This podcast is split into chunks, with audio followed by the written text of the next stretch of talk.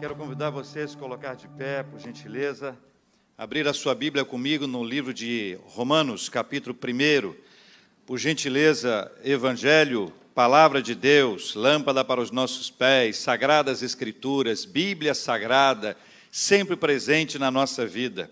Esse texto de Romanos, capítulo 1, versículos 16 e 17, que nós vamos ler juntos agora ele é parte de um momento muito precioso na vida de irmãos e irmãs do passado, do presente e do futuro, segundo a bênção do Senhor.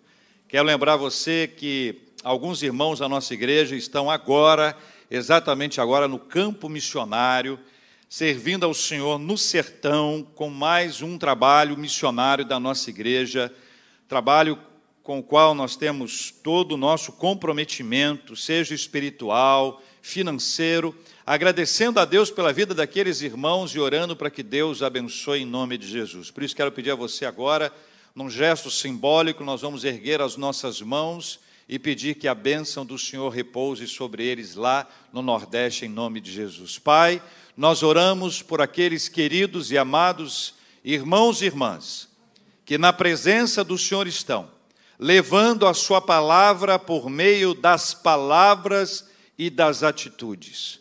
Nós louvamos o nome do Senhor pela vida de cada um deles, sob a liderança do nosso amado reverendo Davidson. Que sobre cada um deles esteja a bênção do Senhor. Que cada pessoa acolhida, cada família alcançada, cada residência visitada, cada cidade impactada, ali a bênção do Senhor possa transformar não só o presente, mas as futuras gerações, em nome de Jesus. Amém. Irmãos, quando nós nos lembramos que a bênção espiritual ela transcende as gerações, isso é um aprendizado para a nossa vida inteira. Uma família alcançada pelo Evangelho, às vezes é, uma, é um adolescente que abraça a sua fé.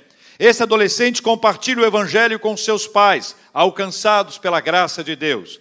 Esse adolescente compartilha o evangelho às vezes com seus avós, também alcançados pela graça de Deus. E mais para frente, quando esse adolescente casar, quando ele tiver filhos, já é uma família transformada para a glória do nosso Deus e Pai. É assim que esse texto tem que ser lido.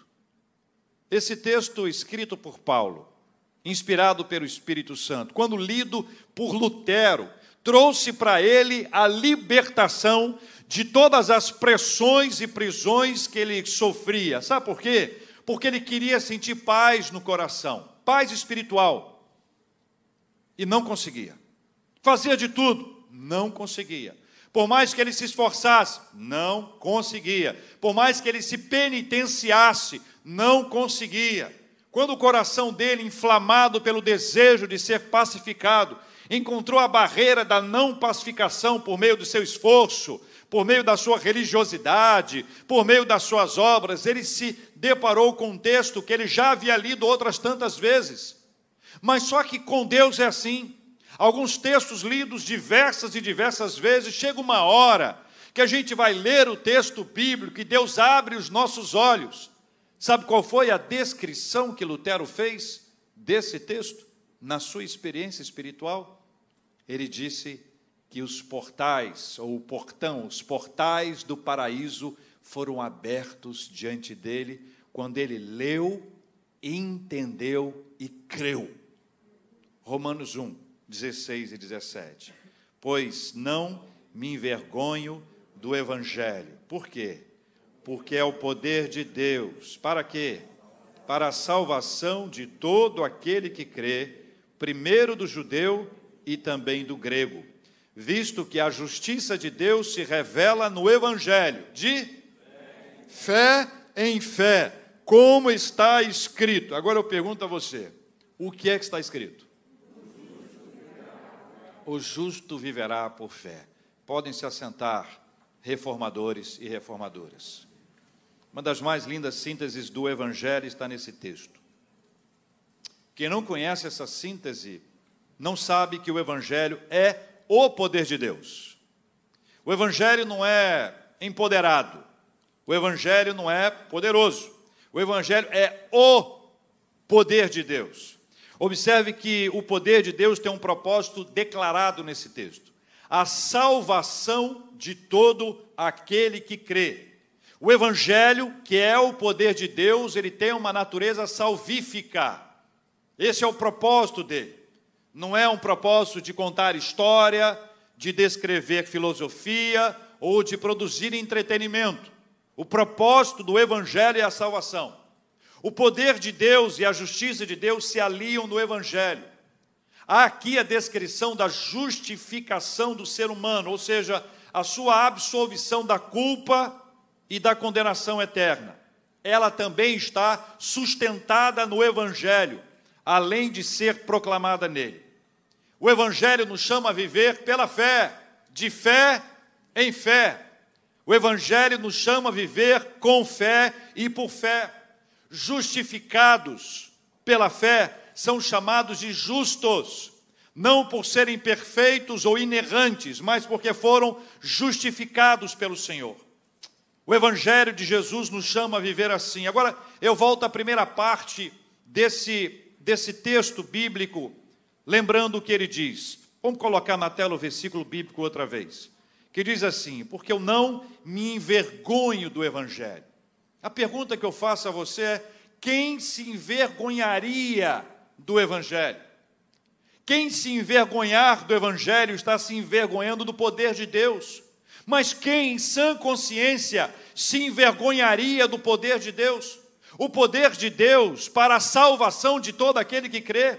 O poder de Deus que manifesta a graça do Senhor e fala sobre a justificação, ou seja, nós somos perdoados, nossos pecados são apagados, a nossa conta é paga, nós somos libertos da condenação eterna, nem peso de condenação haverá sobre aquele que foi justificado pelo Senhor. Quem é que pode se envergonhar desse evangelho?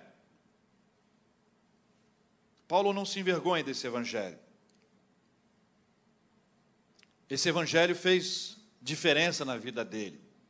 Paulo sabe o que aconteceu com ele. Em outro texto, ele diz: Olha, eu sei em quem tenho crido, e estou bem certo que ele é poderoso para guardar o meu depósito, tesouro, até o dia final. Foi pela graça de Deus que Paulo assimilou este evangelho e não se envergonhou dele. Mas pela graça maravilhosa do Senhor ao longo da história, milhões de pessoas também não se envergonharam. Milhões de pessoas assumiram publicamente a sua fé e professaram o nome do Senhor. Muita gente foi alcançada pela palavra poderosa do Evangelho: o justo viverá por fé.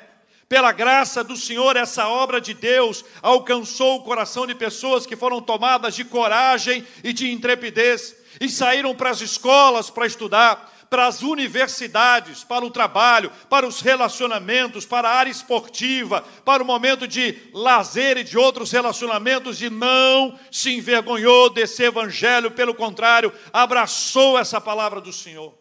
Mulheres e homens de todas as idades, de todas as épocas, de todos os continentes e países, com todos os sotaques diferentes, abraçaram o Evangelho do Senhor Jesus Cristo. Dentre esses, os reformadores, aqueles que enfrentaram no momento difícil da história, mas se embrenharam numa aventura poderosa de não apenas viver o Evangelho, agora sim, de volta à palavra, mas também de compartilhá-lo, de anunciar a Sua palavra, de multiplicar o acesso à palavra de Deus por meio das Bíblias, das traduções, para que em cada uma de nossas línguas nós pudéssemos receber o Evangelho, que deixou de ser dito numa língua quase que exclusiva e chegou à mesa, à cozinha, a nossa casa, a nossa família, a poderosa palavra do Senhor. Esses reformadores, homens e mulheres, adultos, jovens, adolescentes, já abraçaram essa perspectiva da palavra do Senhor, compartilharam e sistematizaram e construíram para a gente aquilo que nós vamos apresentar como identidade reformada apresentaram para a gente alguns valores que não podem ser esquecidos ao longo do tempo e vale até para nossa reflexão. Será que eu sou reformado? Será que de fato eu sou reformado? Identidade reformada.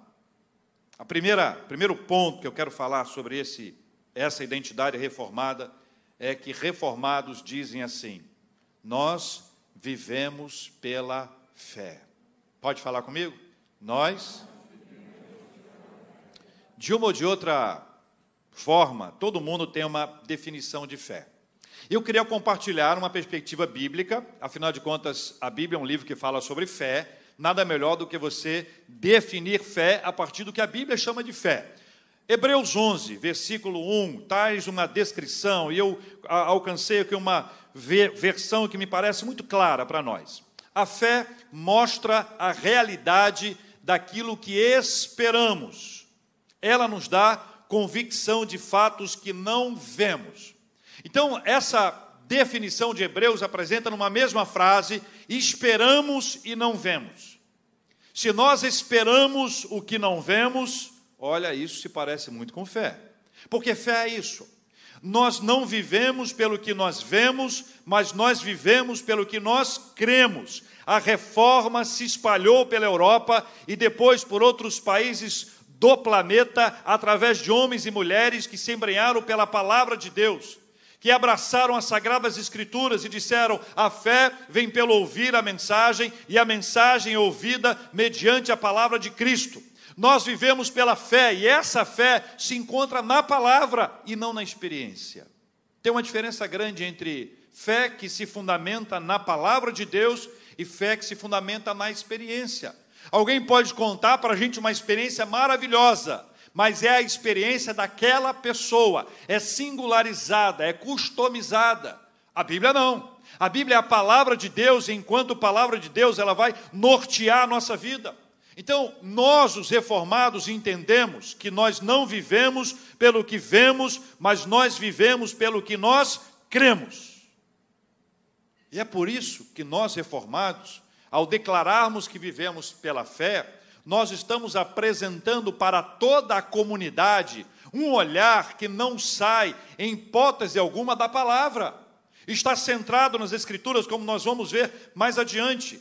Mas há alguns textos que eu queria lembrar a vocês sobre nós vivemos com fé. Lucas, capítulo 17, versículo 6. Jesus diz que, que se tivermos fé como um grão de mostarda, diremos a esta amoreira arranca-te, transplanta-te no mar e ela nos obedecerá. Também falou sobre essa montanha, ou esse monte. Nós temos um desafio, a ideia é essa: viva pela fé. Nós não vivemos pelo que nós sabemos, não vivemos pelo que nos informam, nós vivemos pelo que nós cremos. Reformados são homens e mulheres de muita fé. Amém, meus irmãos? Efésios capítulo 3, 17 a 21, há uma declaração emblemática que faz um lindo resumo sobre esse assunto. E assim, habite Cristo no vosso coração pela fé, estando vós arraigados e alicerçados em amor, a fim de poderdes compreender com todos os santos qual é a largura, o comprimento e a altura e a profundidade, e conhecer o amor de Cristo que excede todo o entendimento para que sejais tomados de toda a plenitude de Deus.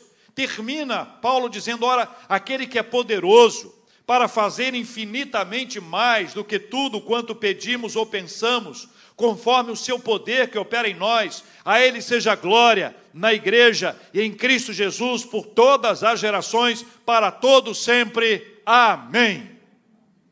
Nós vivemos pela fé. Notícias ruins podem nos abalar cenários complicados podem nos deixar temerosos, mas nós vamos dizer para aquilo que nos abala e vamos dizer para aquilo que nos deixa com medo: nós não vivemos por você, nós vivemos pela fé em nome de Jesus. Nós vivemos pela fé. Vamos falar juntos, irmãos. Nós, reformados, vivem pela fé. Reformados também são movidos pela graça nós somos movidos pela graça. Nenhuma obra humana substitui a obra divina que nos foi oferecida pela graça. Nenhuma obra humana substitui a obra divina que nos foi oferecida pela graça. Reformadores entendem que nada que eu faça vai garantir para mim ou para você a salvação espiritual. Reformados entendem que nada que eu faça assegurará para mim ou para você a salvação espiritual. E nada que eu tenha feito me impede de recebê-la. E essa afirmação enche o nosso coração de esperança. Por quê? Porque nada que eu tenha feito no passado, na minha história, ou a história que eu esteja vivendo hoje, nada, nada, absolutamente nada, poderá impedir que a graça de Deus tome conta da minha vida e eu seja transformado pelo poder do Senhor. Não há passado, não há história, não há rusga, não há marca, não há rótulo na nossa caminhada com o Senhor que nos manterá longe dele, pelo contrário, a graça de Deus nos aproxima do Senhor.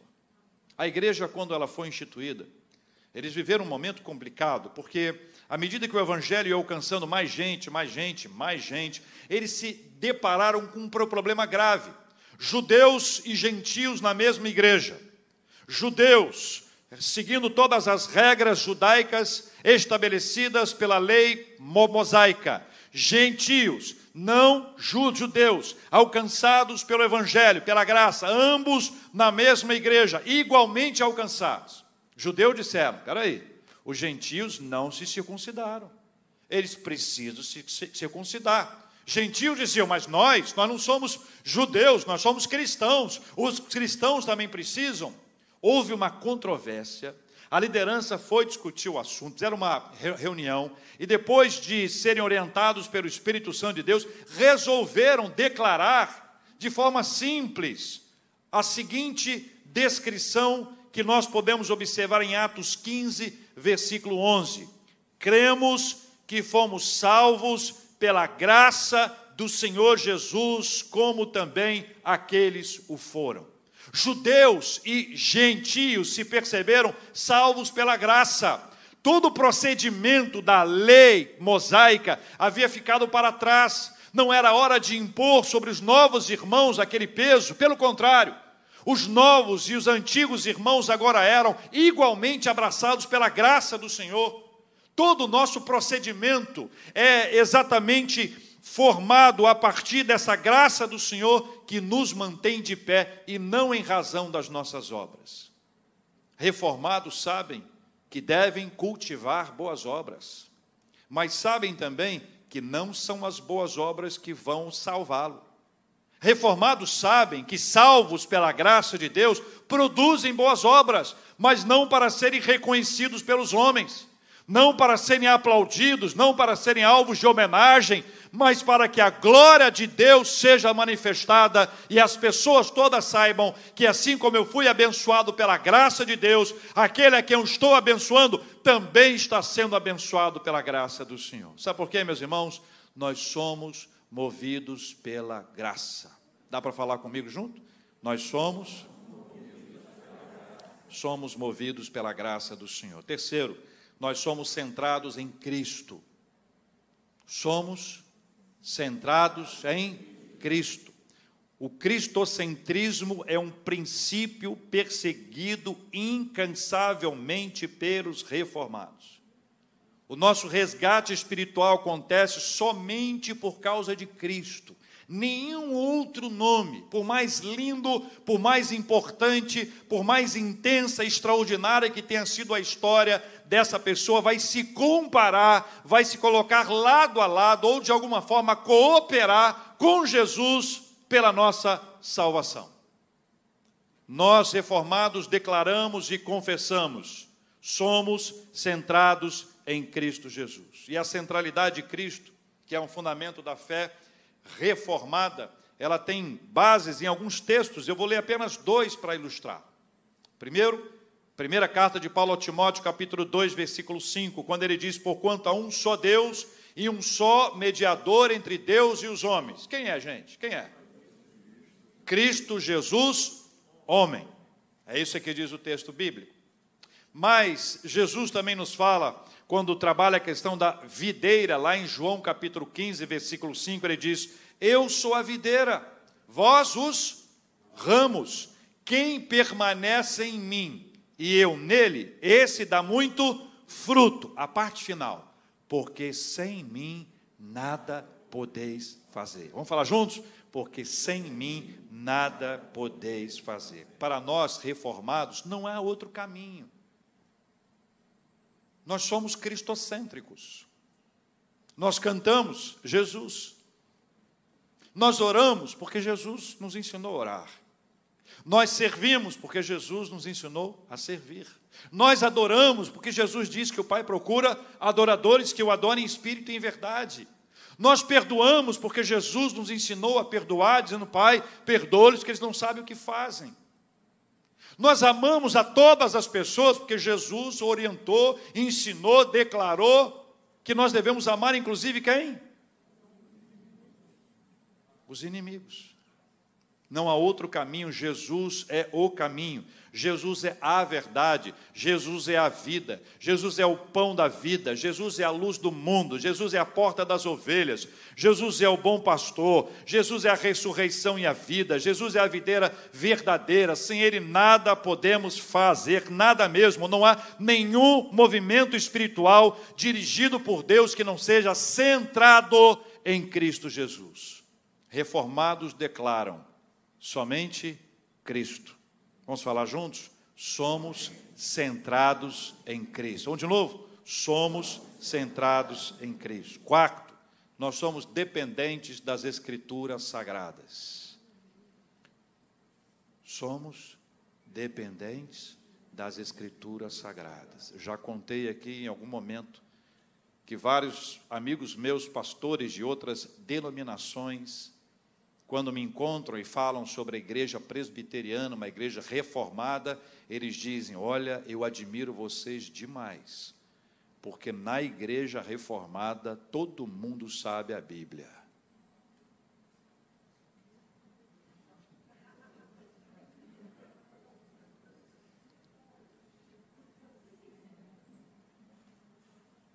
Amém?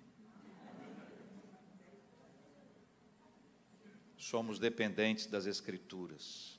O combustível, o combustível necessário para inflamar a reforma foi a Bíblia. A reforma só aconteceu por causa da Bíblia. Não foi um movimento político, não foi um ativismo social, não foi um grupo de pessoas que queriam casar e aí resolveram fazer uma reforma e começaram uma igreja onde os líderes religiosos poderiam casar, embora essa seja uma uma boa ideia, mas não foi isso. Eles foram motivados, mobilizados, inflamados pela Bíblia Sagrada. A palavra de Deus e não a nossa é que pode tornar um coração em chamas. A palavra de Deus e não a nossa é que pode tornar um coração em chamas. O certo ou errado, o verdadeiro ou falso é definido pelas Escrituras. Exatamente por isso ela é tão ferozmente atacada. Duas batalhas incríveis que nós temos enfrentado hoje em dia, eu quero que você ouça com atenção.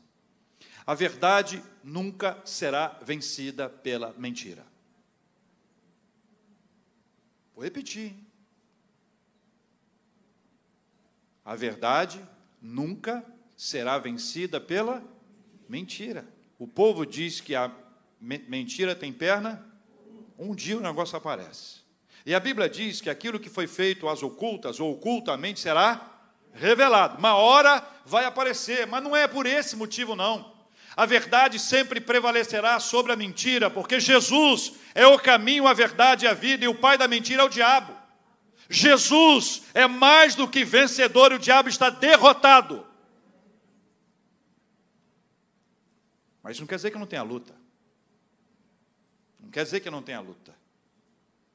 Eu li um artigo em que havia uma, um texto mais longo, mas eu separei essas duas ou três frases em que o autor dizia a respeito da Bíblia. Esta é a minha Bíblia. Eu sou o que ela diz que eu sou. Eu tenho o que ela diz que eu tenho. Eu posso fazer o que ela diz que eu posso fazer.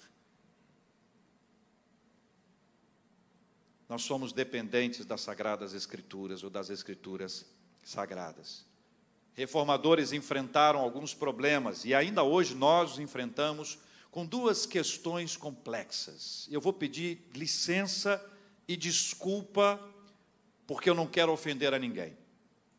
Mas eu preciso declarar o que vai ser dito aqui agora. Dois problemas gravíssimos. O primeiro, preguiça intelectual. O segundo, o glamour da divergência. Preguiça intelectual e glamour da divergência. Eu vou explicar. Há quem afirme não entender, mas não se empenhe em estudar. Eu não entendo. E está estudando? Não, parei. Parou por quê? Parei porque eu não entendo. E está estudando para entender? Não. Então não vai entender, ou vai? Há quem afirme não entender, mas não se empenhe em estudar e quando estuda, não o faz no livro que diz não entender. Então é mais ou menos assim, ó. A pessoa pega a Bíblia e diz assim, ó, eu não entendo. Não entendo.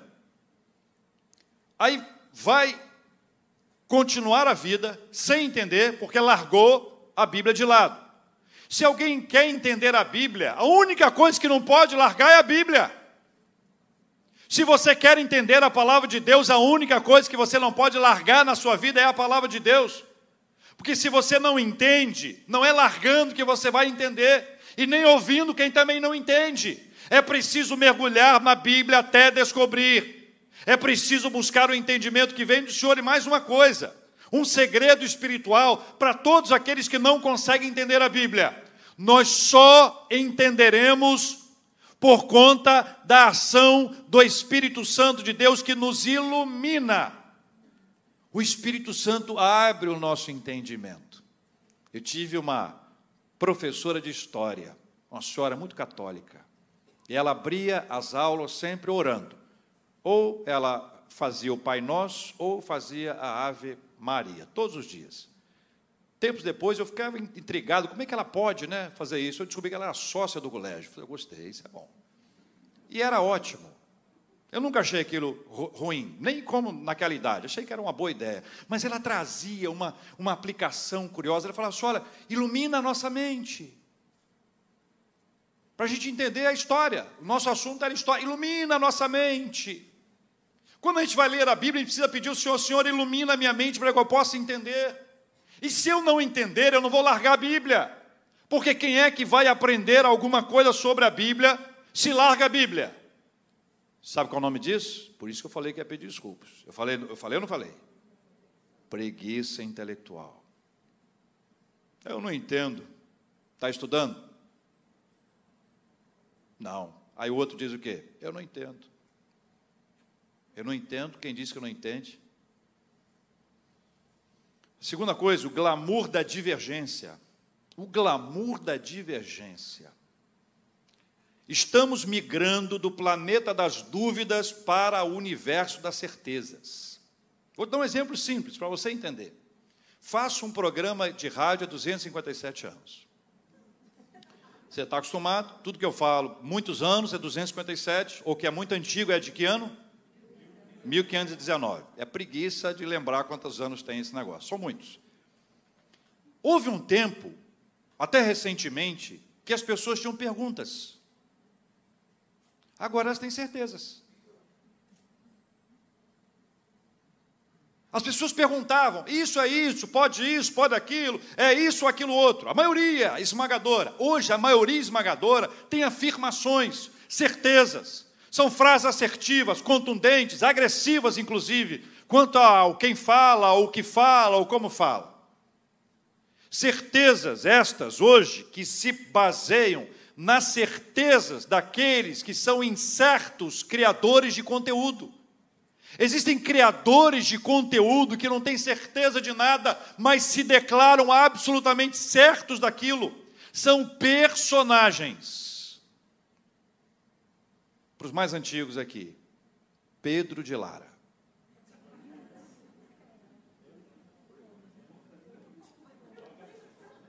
Vou perguntar só para ter uma ideia do nosso auditório. Ô Bruno, abre a câmera, essa câmera aí, vai para trás com ela. Isso, isso. Que eu quero que você que esteja vendo de casa veja as mãozinhas erguidas. quem é que sabe sobre quem eu acabei de falar? Levanta a mão. Olha aí. Sabe qual é o nome disso? Sabe qual é o nome disso? Sabe qual é o nome disso? Longevidade, saúde, vitória. Está reclamando? Olha bem, a outra alternativa, você sabe qual é, hein? Pedro de Lara era uma personagem. Ou você acha que ele era aquilo o tempo inteiro? Dá três pães aí. Meio quilo de carne. Não. É o que? Maravilha. Meu Deus.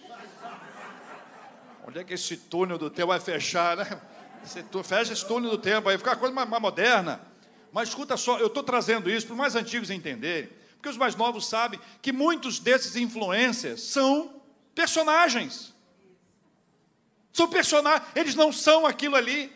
O que eles dizem é porque eles entenderam que tem um nicho, dá certo, isso é medido tecnicamente para saber o que dá certo e o que não dá certo. Para muitos hoje em dia, é difícil dizer que não entendem. Sabe por quê? Porque tem vergonha de dizer que não entende. Porque não, ó, eu não entendo, parece fraqueza intelectual. Parece que é. Então, sabe aquela pessoa que conversa com você sobre um assunto que você não tem a menor ideia sobre o que ela está falando, mas você disfarça? É. Não, porque a física quântica, às vezes, não sei o quê, não sei o que lá, do planeta, não sei o que. É. As coisas estão terríveis mesmo. E o Bolsonaro? Aí volta para o assunto do dia a dia. É mais bonito para muita gente afirmar que discorda do que dizer eu não entendo. Virou um glamour. Não, eu não concordo com isso. Concordo com o quê? Também não sei. Aliás, se eu soubesse, eu discordaria. Reformados levaram a Bíblia para casa das pessoas na língua de cada um. E na mesma época houve a criação da imprensa, a invenção da imprensa. Então, as Bíblias foram multiplicadas pelo mundo afora, cada uma em sua língua. Então, quando nós voltamos para as Escrituras, como nós estamos aqui, e reafirmamos a nossa dependência das Escrituras, nós precisamos enfrentar toda a acusação, toda, toda, toda a, o, o, bombardeio que está sendo feito sobre as Escrituras. E eu quero chamar a atenção para você para essas duas coisas que estão aqui. A primeira, a, a preguiça intelectual. A segunda, o glamour da divergência. Nós somos questionadores, e temos que ser. Nós temos uma mente inquiridora, e temos que ter. Mas para discordar, eu preciso me humilhar para aprender. E é isso que muita gente não tem feito hoje em dia. Mas nós fazemos. Amém, meus irmãos? Que nós somos dependentes das Escrituras. Para terminar, nós somos nascidos para a glória de Deus. Nascidos para a glória de Deus. Vamos falar juntos, irmãos? Nós somos nascidos para a glória de Deus. Ainda nesse tempo, agora chegando um pouquinho mais perto aqui da nossa geração, ah, nós vivemos numa sociedade hoje que vive uma exposição pessoal que caminha na perspectiva de gerar publicidade sobre si próprio, e a imagem, foto ou vídeo se transforma em capital de atenção. Parece que as pessoas estão atentas a mim por causa daquela foto ou daquele vídeo que eu publiquei. Isso não é uma fala só minha, mas é, é fruto de um estudo, livro A Sociedade da Transparência, de um germano coreano. Aliás, o coreano hoje está arrebentando, né? Coreia está com a gente aqui o tempo inteiro. Isso aponta para um perigosíssimo entendimento, que eu quero chamar a sua atenção. A a influência que nós temos das redes sociais hoje, que é um problema nosso atual, não era daquela época aqui de Lutero, mas é nosso, leva ao seguinte princípio: que nós nascemos para a glória. Para a glória. A nossa glória. Isso tudo gera aquele, aquele engajamento nosso na glória humana, que é centrada no meu eu, tem a ver com hedonismo, tem a ver com, com, com essa carência, essa falta de atenção, a ponto de usar a minha imagem como um capital de atenção, a ponto de expor a minha individualidade, a ponto de expor a minha vida pessoal, as coisas mais íntimas, para que sejam conhecidas pelas pessoas, na expectativa de receber delas a atenção. Nós não nascemos para a glória, nós nascemos para a glória de Deus. É aí que o pecado entra. O pecado vem para arrebentar a nossa vida, porque ele muda o nosso entendimento. Nós nascemos para a glória de Deus, mas ao invés de, de, estarmos rendendo glórias a Deus ou vivendo para a glória dele, nós somos levados a viver para a nossa própria glória. E quem vive para a sua própria glória, vive como Paulo descreve em 1 Coríntios capítulo 15, versículo 19, se a nossa esperança em Cristo se limita apenas a esta vida, somos os mais infelizes ou miseráveis de todos os homens. A reforma ensina que nós não nascemos para a nossa glória, mas que nós nascemos para a glória de Deus. Aí é a virada na nossa vida porque nós abandonamos todas as coisas que vão nos levar para nos colocar no centro, no lugar principal, no lugar da atenção, e passamos a viver para a glória de Deus e colocamos a nossa vida na presença dEle e o buscamos de todo o nosso coração. O nome a ser glorificado é do Senhor, e somente o Senhor é digno de toda a honra, toda a glória e todo o louvor. Vale para o culto? Vale. Mas vale para o trabalho? Vale para a escola? Vale para a praia? Vale para a academia? Vale quando a gente for torcer pelo nosso time, que parecia que não ia, mas foi? Vale para todos. Portanto, quer comais, quer bebais, ou façais outra coisa qualquer, fazei tudo para a glória de Deus reformados declaram: somos nascidos para a glória de Deus. Você que está habituado aos estudos de história, as páginas da reforma protestante, sabe que o que eu trouxe hoje foram cinco solas. Mas não são solas para ficar pendurados na prateleira dos nossos livros e nossas escolas, não. É para estar na nossa vida hoje é para a gente declarar com toda a fé e alegria: nós vivemos pela fé. Amém, meus irmãos? Nós somos movidos pela graça, nós somos centrados em Cristo, nós somos dependentes das Sagradas Escrituras, nós somos nascidos para a glória de Deus. Irmãos, nós vamos ser bombardeados a vida inteira a vida inteira vão querer nos arrancar desse lugar de reformados que nós somos. Reformados estão aqui, ó. Se você se identificou, é porque você está afinado com a identidade reformada. Nós estamos aqui apresentando os cinco solas da reforma, que são basilares, são fundamentos para a nossa caminhada enquanto igreja presbiteriana do Brasil, enquanto igreja presbiteriana das Américas são fundamentos para você levar para casa, para viver no dia a dia e juntos fazermos a diferença para a glória do Senhor. Nós vamos orar, meus queridos irmãos e irmãs, sabe por quê? Porque eu não me envergonho do Evangelho. E você? Porque eu não me envergonho do Evangelho, porque o Evangelho é o poder de Deus para a salvação de todo aquele que crê primeiro do judeu e também do grego, visto que a justiça de Deus se revela no evangelho de fé em fé, como está escrito: o justo viverá por fé. Meu desafio a você hoje, para a nossa oração, é a nossa declaração, reafirmação de que nós temos uma identidade reformada. E não é para sairmos com bandeira da nossa igreja, não nós não fazemos isso hora alguma. Nós saímos com a bandeira do Evangelho do Senhor e Salvador Jesus Cristo.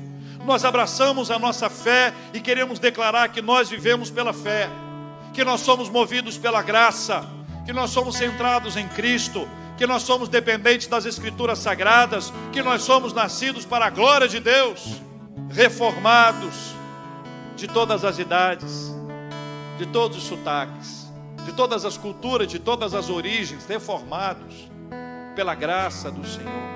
Nós vamos apresentar as nossas vidas diante de Deus em oração.